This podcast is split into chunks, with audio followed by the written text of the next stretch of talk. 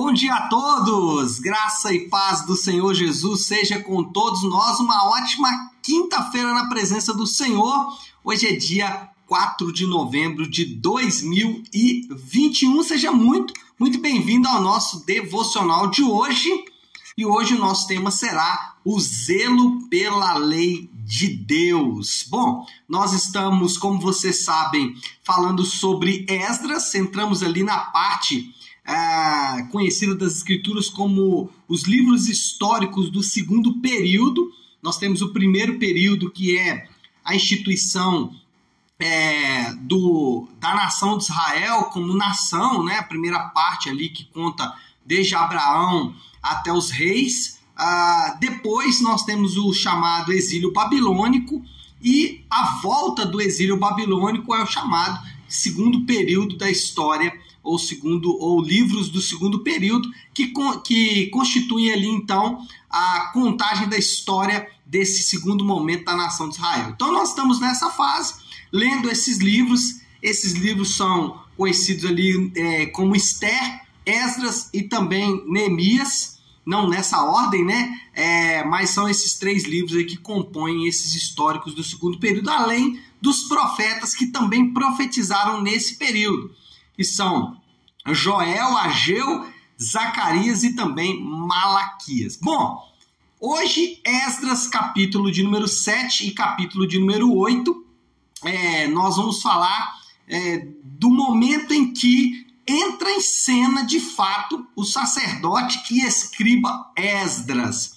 Importante citar que Esdras era um sacerdote e um escriba porque a fama dessa turma, né, tanto os sacerdotes como os escribas, não é muito boa, especialmente por causa dos seus embates com Jesus é, no momento da sua vinda, no, no, na sua primeira vinda. Mas existiam, obviamente, bons homens, homens fiéis a Deus, homens que amavam e eram zelosos pelo Senhor. Um desses homens que faziam parte desse grupo de sacerdotes e escribas era exatamente o nosso querido Esdras. Esdras, ele foi enviado pelo rei Ataxerxes I e ele monta uma caravana de israelitas para voltar para a terra. Essa não é a primeira caravana, né? O próprio livro de Esdras narra caravanas anteriores, grupos anteriores de israelitas que migram de volta, que fazem o caminho inverso, né? o caminho de volta para casa mas aqui o texto vai narrar é, essa caravana liderada, capitaneada pelo é, escriba e sacerdote Esdras. Agora, o ponto característico de Esdras, e aí nós vamos entrar no assunto que efetivamente do nosso devocional, o ponto é crucial, o ponto característico de Esdras era exatamente o seu zelo pela lei de Deus. Duas vezes no capítulo 7 vai haver uma menção a esse, a esse amor de Esdras pela lei de Deus. Eu quero ler os dois textos, vou ficar no segundo, porque o segundo vai nos dar aqui alguns, é, alguns bons materiais para trabalhar, mas deixa eu ler primeiro aqui, é, Esdras 7, versículo 6. Diz assim: Este Esdras veio da Babilônia. Olha só era um escriba que conhecia muito a lei de Moisés dada pelo Senhor, o Deus de Israel. O rei lhe concedera tudo o que ele tinha pedido, pois a mão do Senhor, do seu Deus, estava sobre ele. Olha só que interessante, era um escriba que conhecia muito a lei de Deus. Então, a primeira menção a, a Esdras já é uma menção à sua principal característica.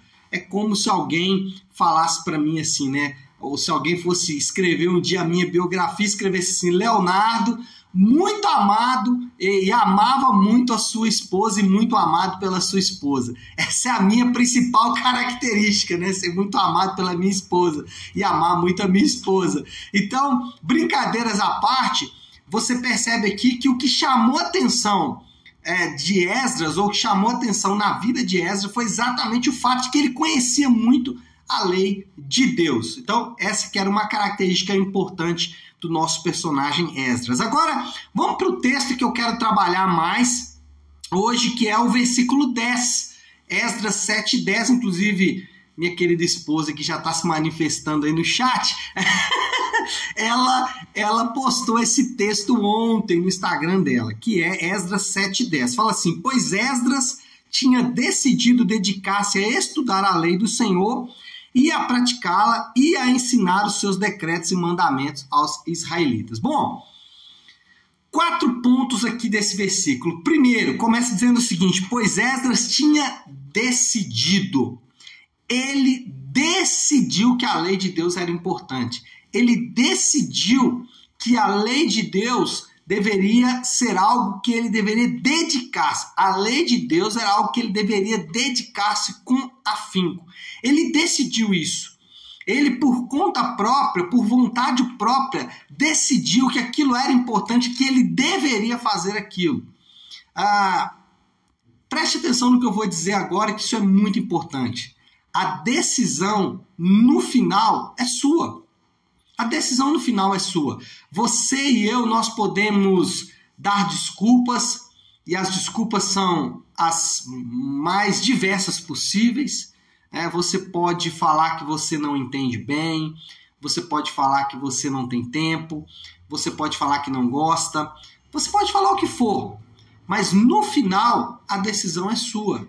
É, é óbvio que ninguém vai ser mais é, vai ser mais aceito e mais amado por Deus porque estuda mais a Bíblia. Não, isso não é verdade. Não existe os queridinhos de Deus e não existe aqueles que é, vão ter uma posição melhor porque é, leram mais a Bíblia. Não é isso que eu estou dizendo. O que eu estou dizendo é que Esdras ele decidiu que era importante. E a primeira coisa que nós aprendemos aqui é que a decisão no final é nossa. A decisão no final é sua.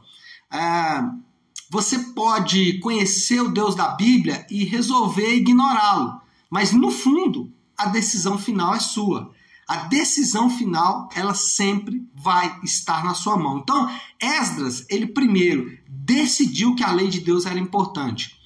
Talvez nessa manhã você também vai fazer essa decisão. Você vai falar: olha, a lei de Deus para mim ela é importante. Eu vou me dedicar um pouco mais à lei de Deus porque eu entendo que isso é importante. Mas ele não só decidiu, ele decidiu fazer algo.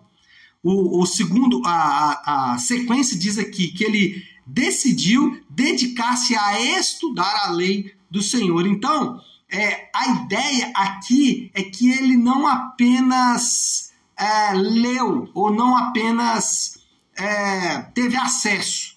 A ideia aqui é mais do que apenas leitura. A ideia aqui é de alguém que resolveu estudar com afinco a lei de Deus. A ideia aqui é de alguém que não só teve acesso à lei de Deus, mas principalmente ele começou a estudar a lei de Deus. Anota aí, essa é uma frase que eu disse alguns anos atrás. Não é tempo de ler, mas de estudar a palavra de Deus. É claro que essa é uma frase apócrifa, né? Claro que essa é uma frase que eu não tirei da Bíblia, foi de algum momento de meditação, mas essa é uma verdade. Não basta apenas ler a Bíblia, mas é preciso estudar, é preciso se aprofundar nos meandros, é preciso gastar tempo, é preciso se dedicar.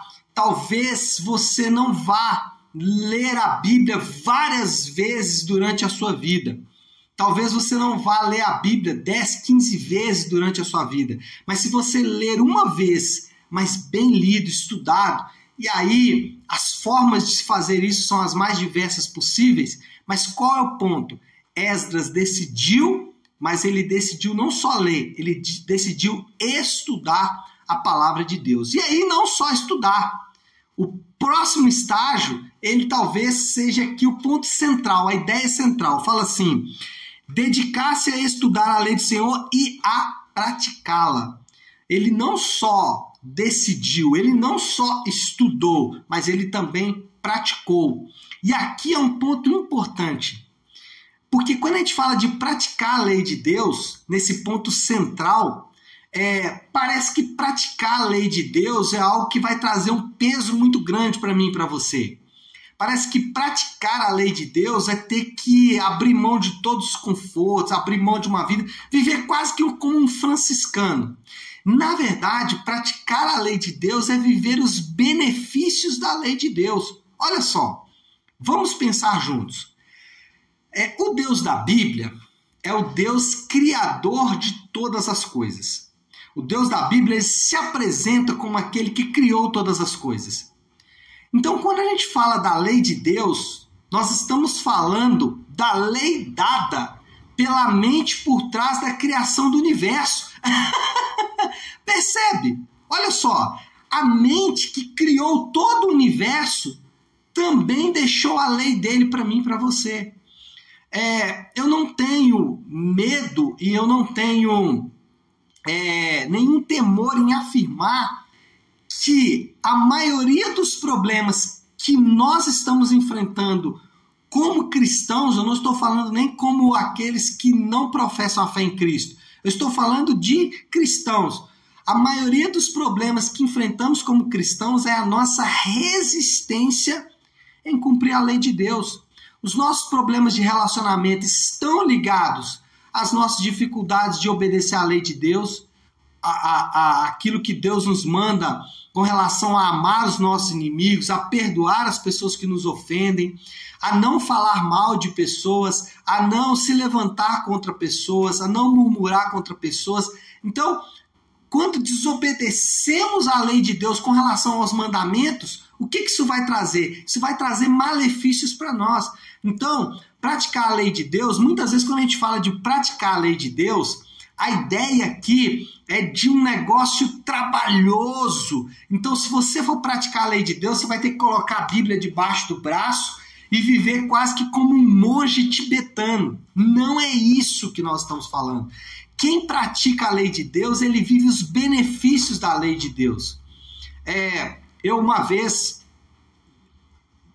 conversando, né? Eu, eu, eu tinha um amigo, na verdade era um pastor, e esse pastor ele tinha dois filhos que eram meninos assim muito abençoados.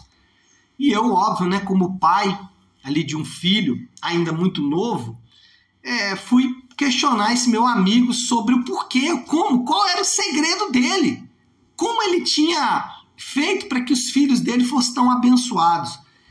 E eu ouvi desse meu amigo, desse pastor, desse meu companheiro, algo que me chamou muita atenção. Ele falou assim: o segredo é que eu procurei praticar a palavra de Deus na minha casa. Aí eu falei assim, mas como assim praticar a palavra de Deus? Ele falou assim: olha, a lei de Deus, ela não é um fardo. A lei de Deus, ela não é uma estrada de terra que você vai caminhar com um jumento ou com um carro, né, ou com uma carroça. Ele falou assim: a lei de Deus é como uma viagem. Olha só isso. Ele falou: praticar a lei de Deus é como uma viagem nos trilhos do trem você não colocou os trilhos lá, alguém fez isso por você, você tem só que se assentar, você já sabe o destino final, você já sabe o objetivo final, você vai sentar ali e você vai fazer o quê? Observar as paisagens. Isso é praticar a palavra de Deus. Quando nós praticamos a palavra de Deus, nós vivemos os benefícios da lei de Deus. E não nos tornamos apenas como se fosse um monge ou um franciscano. Mas Esdras não parou aí. Ele decidiu, decidiu estudar, decidiu praticar e decidiu, por último, ensinar. Ou seja, ele transmitiu todo o conhecimento que ele estava recebendo a outras pessoas. Ele transmitiu tudo aquilo que ele estava vivendo, é, o segredo por trás da sua vida abençoada, o segredo por trás de uma vida saudável que ele tinha, de alguém que estudava, de alguém que praticava a palavra de Deus, ele começou a transmitir isso a outras pessoas. Agora lembre-se, o cristianismo não é para individualistas. O cristianismo não é para individualistas. A palavra de Deus não está direcionada a pessoas, está direcionada a um grupo, ao povo de Deus.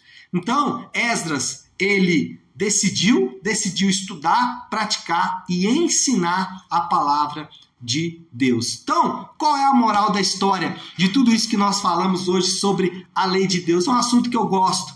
apesar de miseravelmente me encontrar às vezes desobedecendo a lei de Deus, apesar de às vezes olhar para a lei de Deus e ter uma sensação de que é uma estrada de terra que eu vou ter que percorrer em cima de uma carroça.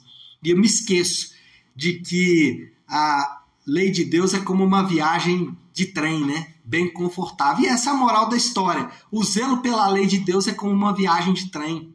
O zelo pela lei de Deus é como você fazer uma viagem agradável apenas admirando a paisagem, apenas admirando aquilo que ele colocou no caminho. Não é uma viagem de carroça por uma estrada de terra, não. É uma viagem de trem bem confortável, com um trem bem confortável, e essa é esse é o zelo pela palavra de Deus. Agora, para finalizar, eu acho que vale a pena a gente se lembrar, ainda que Esdras tenha sido um bom homem de Deus, e ainda que essa seja a principal característica dele, né, conhecer a lei de Deus, mas nós temos que nos lembrar que Esdra, Esdras nos aponta para aquele que de fato era zeloso com a lei de Deus, que é o próprio Senhor Jesus. Essa era uma das características de Jesus quando ele andou entre nós. Ele obedeceu à lei de Deus em todos os seus mandamentos e em todos os seus decretos. E ele deixou a sua obediência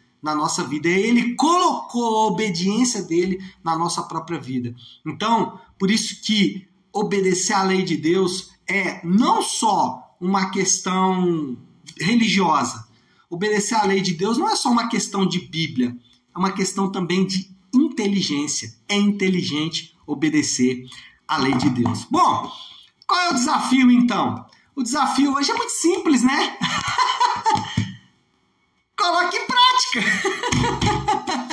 coloque em prática. Decida pela lei de Deus, estude a lei de Deus, pratique a lei de Deus, ensine a lei de Deus, né? O desafio hoje é muito simples. é só você colocar em prática tudo que nós falamos aqui. É claro que não é fácil, né, meu povo? Quem é, quem está me ouvindo aí sabe o quanto é difícil. Mas nós temos um caminho. Não se esqueça, obedecer à lei de Deus não é fazer uma viagem para uma estrada de terra é, nos lombos de uma mula, mas é fazer uma viagem de trem, onde você sabe o destino que vai chegar, você senta numa cadeira confortável e você é, admira a paisagem. E ainda mais, hein? Porque, só fazendo aqui um último testemunho, certa vez eu fui fazer uma viagem de trem e a viagem de trem era mais cara do que a viagem de avião. O deslocamento de trem era mais caro que o deslocamento de avião. E aí eu desisti, falei, não, é melhor ir de avião porque é mais barato. Então ainda tem esse detalhe, né? É uma viagem de trem que você não precisou pagar pela passagem, né? E essa, esse preço foi pago na cruz. Bom, chega de falar, vamos orar. Já deu mais de 20 minutos aqui falando na cabeça de vocês e nós precisamos trabalhar, né, povo de Deus? Então vamos orar, vamos colocar tudo isso aí diante do Senhor. Se você puder, então pare agora um instante aquilo que você está fazendo e vamos juntos buscar a Deus em oração.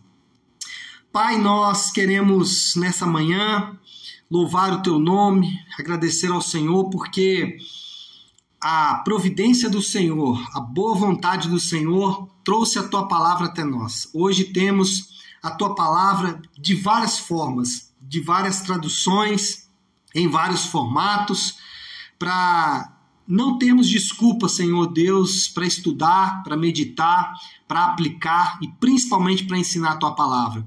O que nós pedimos é que o Senhor nos dê graça para assim fazê-lo, para cumprir de acordo com a tua palavra, assim como o Senhor nos ensinou e principalmente assim como o Senhor fez quando esteve entre nós, deixando para nós o exemplo daquele que ama e é zeloso pela tua palavra. Eu oro e oro em nome do teu santo filho Jesus. Amém. Amém, pessoal? Bom, então é isso, né? Nós vamos ficando por aqui. Uma ótima, uma excelente quinta-feira para todos. Fiquem com Deus e que Deus abençoe.